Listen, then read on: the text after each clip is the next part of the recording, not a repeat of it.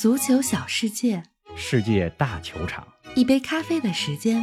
陪你聊足球，但不止于足球。二零二三，我们一起看球、聊球、追球。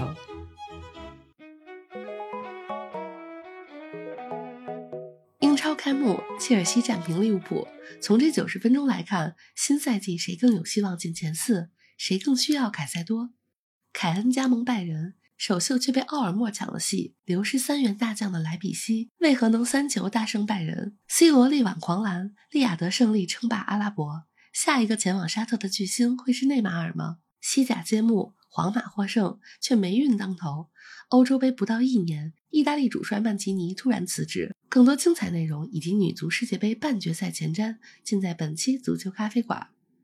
听众朋友们，大家好，欢迎来到今天的节目。冯老师你好啊，我这嗓子不行，你周末看球看得爽吗？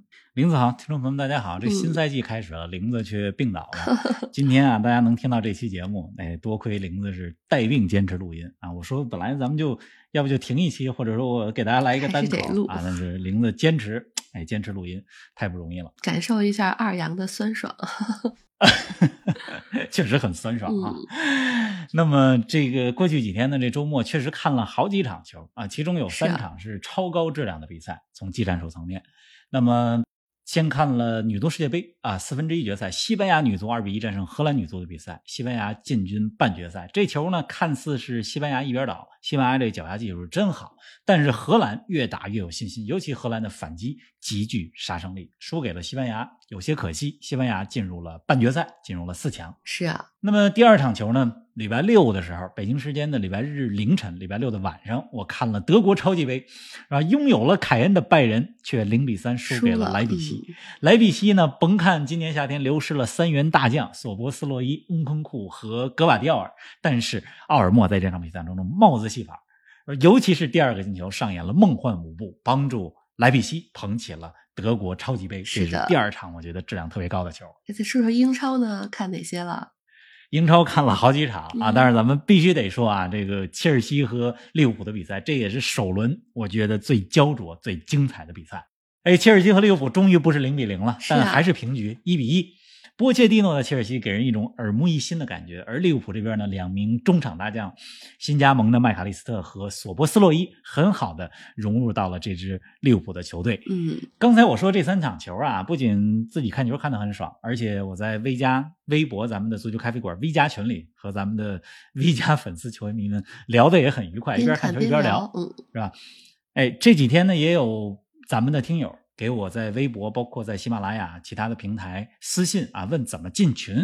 那么大家在微博上搜索“足球咖啡馆”啊，在我们足球咖啡馆的首页就有一个 V 加博主精选那个标志，是吧？大家把那个标志呢点点开，点出可来以了。就能看到我们的会员计划是。的而且新赛季开始，我们现在推出了六点八折的限时优惠。嗯，哎，咱们要说的比赛太多啊，还是从英超开始。我们录音的时候呢是北京时间周一早上，曼联和狼队的比赛还没有踢，就已经进行完的九场比赛来说，你觉得哪位英超新援最亮眼呢？首轮比赛啊，我觉得新援普遍表现不错啊，尤其是纽卡五比一战胜维拉的比赛，开场的前两个进球都是新来的球员打进的。纽卡这边的托纳利门前抢点，维拉这边呢是迪亚比把比分扳成了一比一。迪亚比呢是维拉这场比赛表现最好的球员。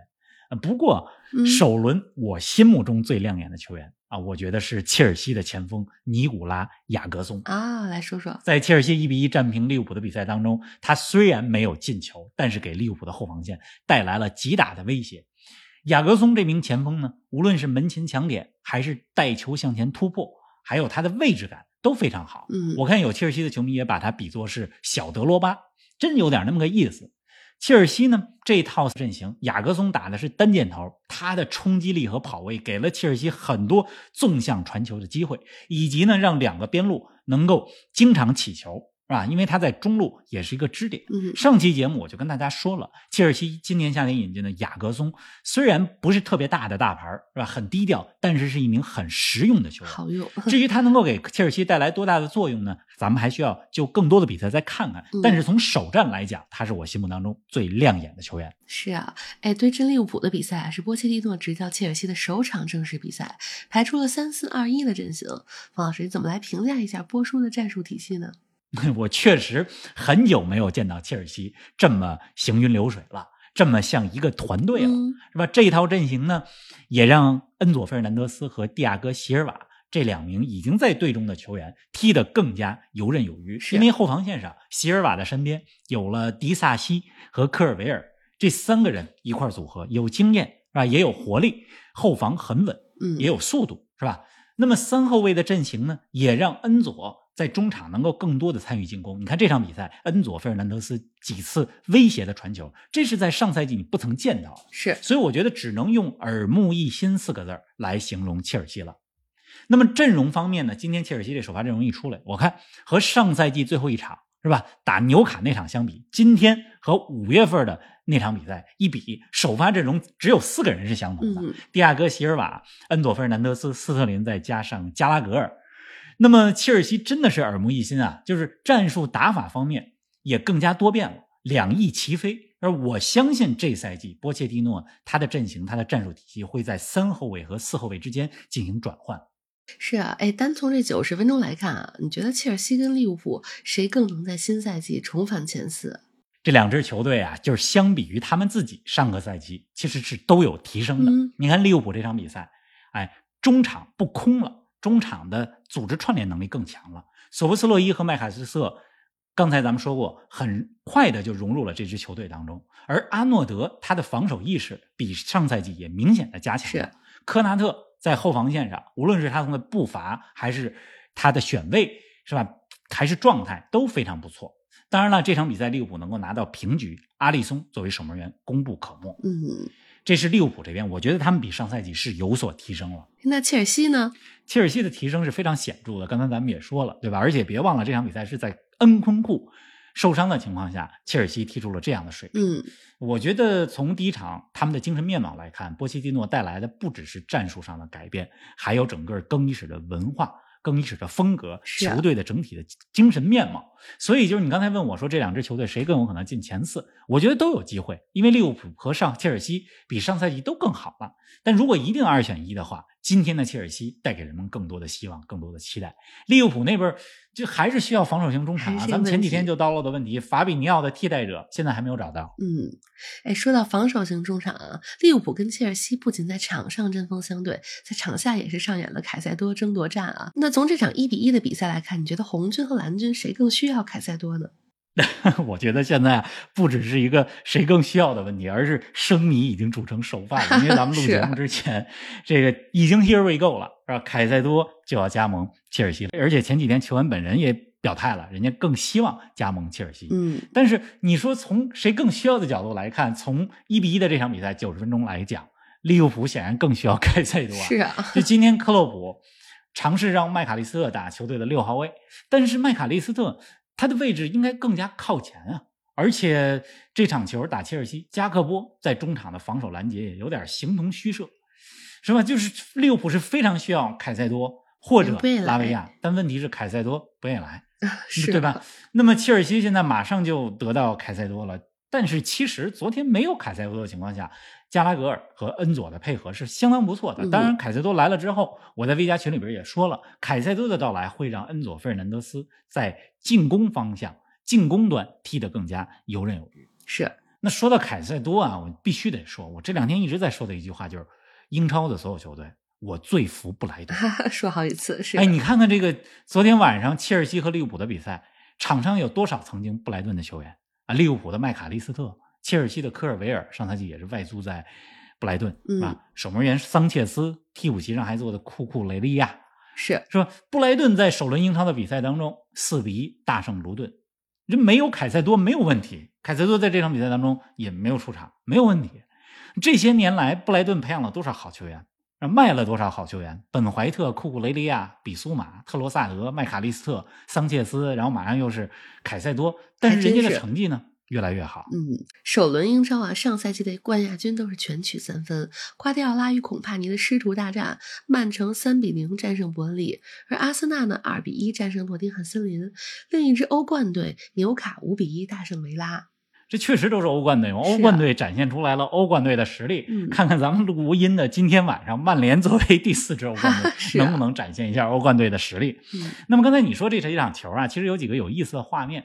呃，曼城三比零战胜伯恩利，比赛咱们就不多说了。中场休息的时候，瓜迪奥拉训斥哈兰德。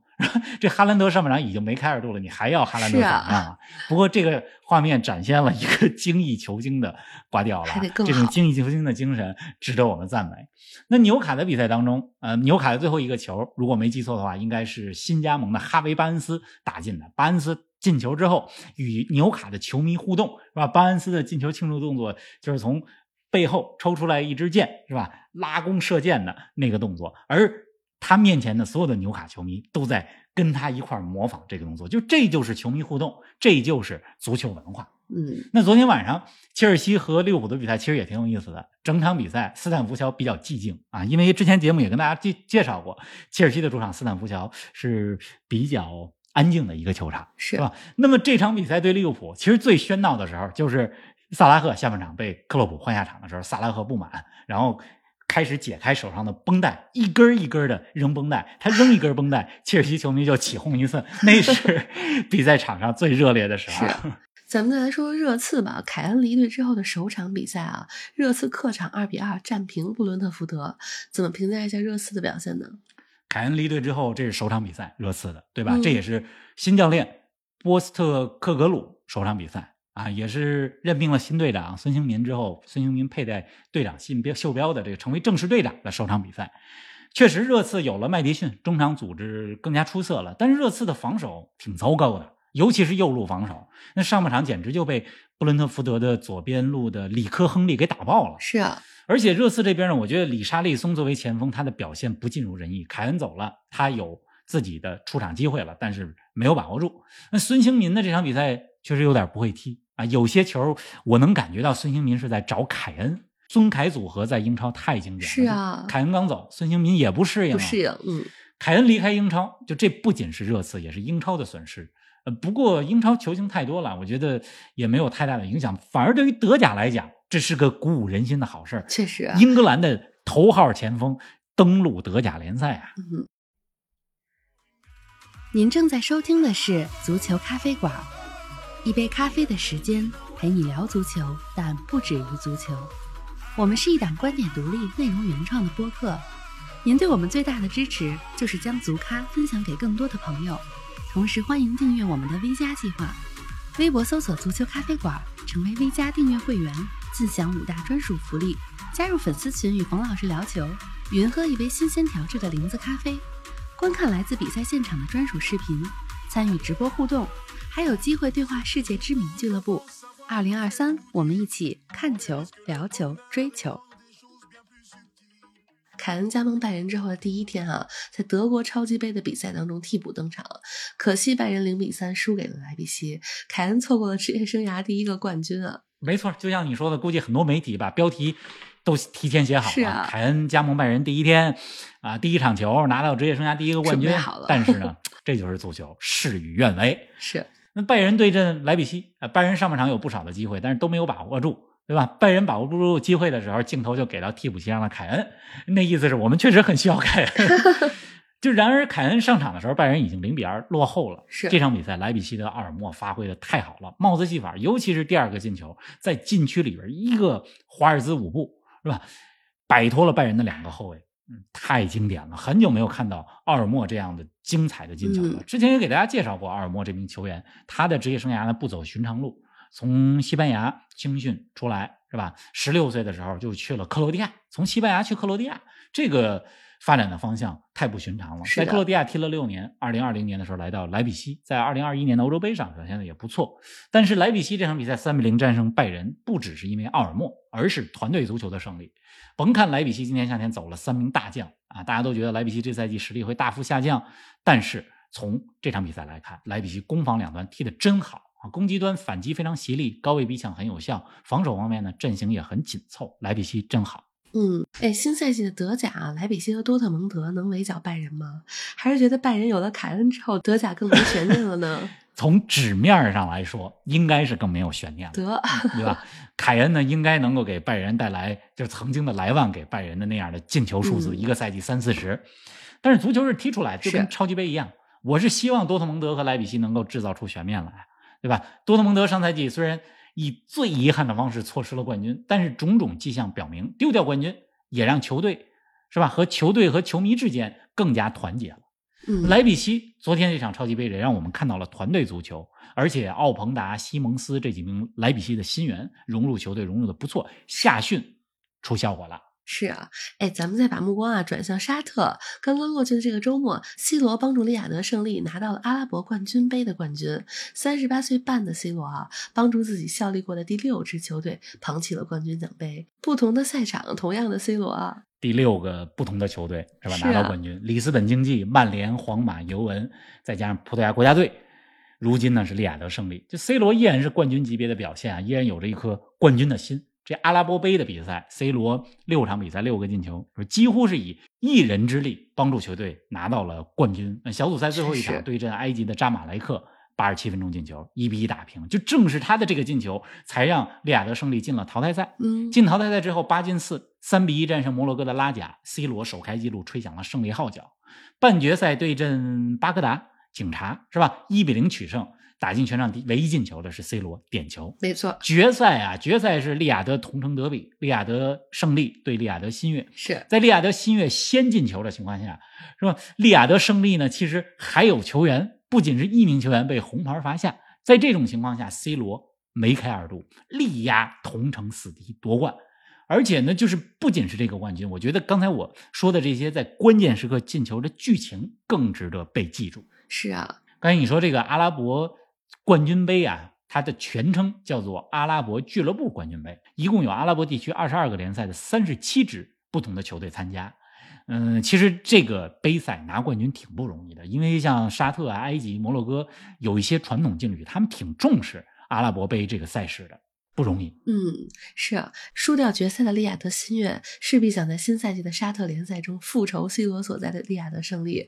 而对于利雅得新月来说，他们今年夏天已经引进了库利巴利、鲁本内维斯、米林科维奇、萨维奇，而他们的下一个目标则是更大牌的巨星啊，内马尔。这转会新闻、转会事态发展的太快了，没错我估计很有可能咱们这期节目播放之后不久，有可能就 Here we go 了。当然也有可能有反转的其他的剧情，咱们不知道 是。但是看起来内马尔距离沙特联赛越来越近了。嗯利雅得新月之前没能引进姆巴佩，又把目光转向了大巴黎内马尔。这内马尔如果能来，轰动效果、轰动效应也是不一般啊。没错，毕竟内马尔是当今世界足坛转会费最高的球员，二点二亿欧元当年加盟大巴黎，是吧？那姆巴佩那边呢也出现了新剧情，据说姆巴佩 又同意留在大巴黎，这个 太快了变化。就是，哎，如果姆巴佩留在大巴黎啊，对皇马来说真不是个好消息。皇马最近点儿已经够背的了。这太背了，真的是太背了。居莱尔、库尔图瓦、米利唐啊接连受伤，再加上姆巴佩如果不能来，真是霉运当头。就是呃，十天前我在奥兰多见到皇马的时候，当然那时候皇马居莱尔已经不在队伍当中了，受伤了。但是那时候皇马还是兵强马壮的，嗯就谁能想到，在过去一周多的时间里边，库尔图瓦和米利唐相继受伤，而且是同一个伤，是吧？十字韧带。是，那皇马在西甲首轮比赛当中呢，二比零战胜了毕尔巴鄂竞技，但是这场开门红就在伤兵满营的这种阴云密布之下啊，显得胜利不是那么重要。总之，希望伤员们恢复一切顺利。是啊，我看有国外的皇马球迷开玩笑说啊，其实也是无奈的开玩笑说啊，说没事儿啊，我们有卡马文加，卡马文加能打中场嗯，啊，能打后卫。上赛季将近二十场比赛打的是左后卫，而且卡马文加还会守门儿，是吧？我们有卡马文加呢，你说这多无奈。哎，这卡马文加确实是多面手啊，在法国国家队去年世界杯的时候，我就说过，德尚让他打过左后卫，看看明年的欧洲杯是吧？法国队卡马文加还会打什么位置？是啊。说到欧洲杯啊，距离二零二四欧洲杯只有十个月了，意大利主教练曼奇尼却突然辞职，这让人有点看不懂啊，是不是收到了沙特方面难以拒绝的 offer 了？这个这是一种说法，嗯是吧？意大利足协也说了，说未来几天会公布新的教练人选，据说斯帕莱蒂和孔蒂最有可能。孔蒂呢是世界名帅了，他执教意大利队来讲哈、我觉得肯定是一个比较稳妥的选择。嗯而且孔蒂执教过意大利，二零一六年欧洲杯的时候，他带意大利带的不错，但是意大利在四分之一决赛当中点球大战，遗憾的输给了德国队。是呃不知道大家还记不记得意大利当时渣渣的那个小碎步的点球啊？